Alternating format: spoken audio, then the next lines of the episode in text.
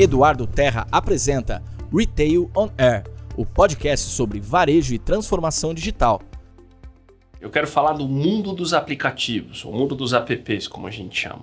Eu quero começar dividindo com vocês um dado que me deixou impressionado. Só em 2018, ano passado, foram mais de 200 bilhões de downloads de aplicativos pelo mundo. Uma loucura. Né? E são aplicativos para pedir comida, para pedir um carro, para acessar o banco, para a gente se comunicar, para a gente ouvir música, para a gente dirigir, enfim. A nossa vida está cada vez mais pautada, baseada no uso de aplicativos.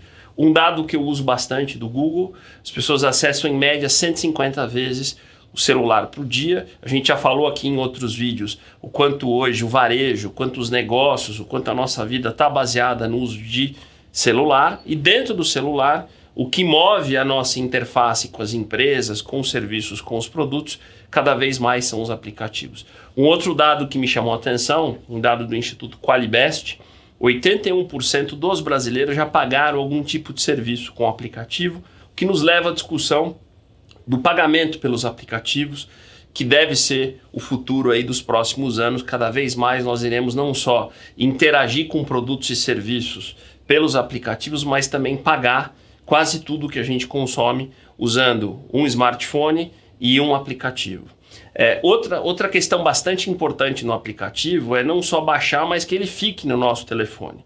Então, hoje o desafio das empresas é criar aplicativos que tenham relevância, que tenham conteúdo, que tenham frequência de utilização e que não ocupem tanto espaço naquela memória restrita do smartphone do brasileiro. Então, muitos desses aplicativos, desses 200 bilhões que foram baixados em 2018, a grande maioria acaba sendo apagado ou por não usar ou por não ser relevante. Então, acho que o desafio das empresas é construir aplicativos que tenham relevância e que passem a estar no dia a dia, como é a nossa vida com o WhatsApp, com o Waze, com os aplicativos é, de todos os serviços que a gente consome. Cada vez mais, a estratégia de uma empresa de varejo, de serviço de consumo, deve estar baseado em aplicativos, aplicativos de ofertas, aplicativos de compra, aplicativos de informação.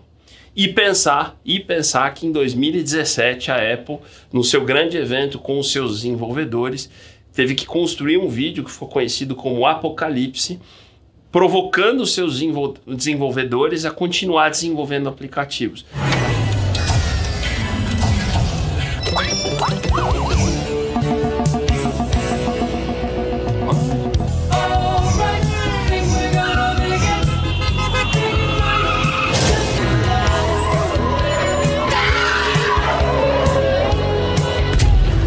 Naquele momento, mais ou menos dois anos atrás, começava a se discutir o fim dos aplicativos. E não é o que aconteceu. A gente percebe hoje a evolução do que a gente chama dos super apps, que é um vídeo que a gente tem aqui no canal, e outras coisas que remetem a cada vez mais termos aplicativos na interação do consumidor com as empresas.